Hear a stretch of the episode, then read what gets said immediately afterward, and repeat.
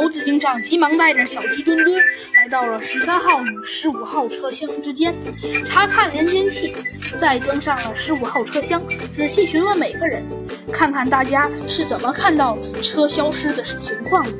很快，他和小鸡墩墩就得到了一大堆五花八门的答案。小鸡墩墩和猴子警长也有些摸不着头脑了。由于丢了一节车厢，铁路局铁路局慌了，立即停开了奋斗号列车，并通知沿线单位立即查找丢失的十四号车厢。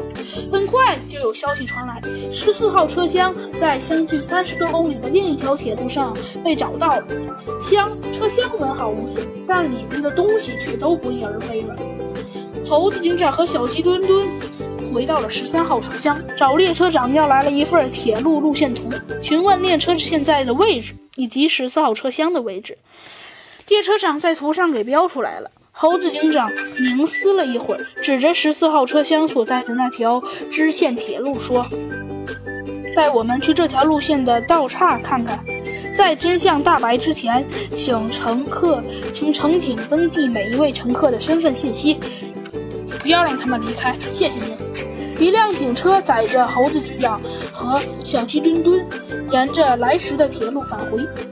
来回回来的时候，小鸡墩墩一直在想：咦，到底是怎么回事啊？想着想着，他们便已经停到停靠到了那条支线分离的道岔旁边。猴子警长和小鸡墩墩下了车，走进了岔转测器，蹲在那里研究了半天。这时，小鸡墩墩也低下头来，看到这里，说道：“猴猴子警长，我觉得问题应该就是在这里，因为整条道上就只有这一个插转路线器呀，而且只有这里才能让十四号车厢断开连接。”嗯，是小鸡墩墩，我也是这么觉得的。但是有一个问题，那就是小鸡墩墩，你想？既然十四号车厢后面有十五号车厢，那么如果断开连接的话，他们两个应该是同时断开。可是十五号车厢为什么没有消失呢？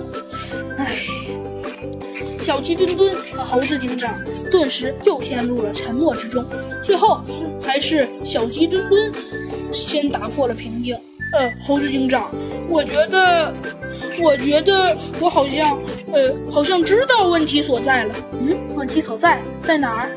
呃，猴猴子警长，我觉得我们应该先在作案人上，肯定现在应该还在火车上。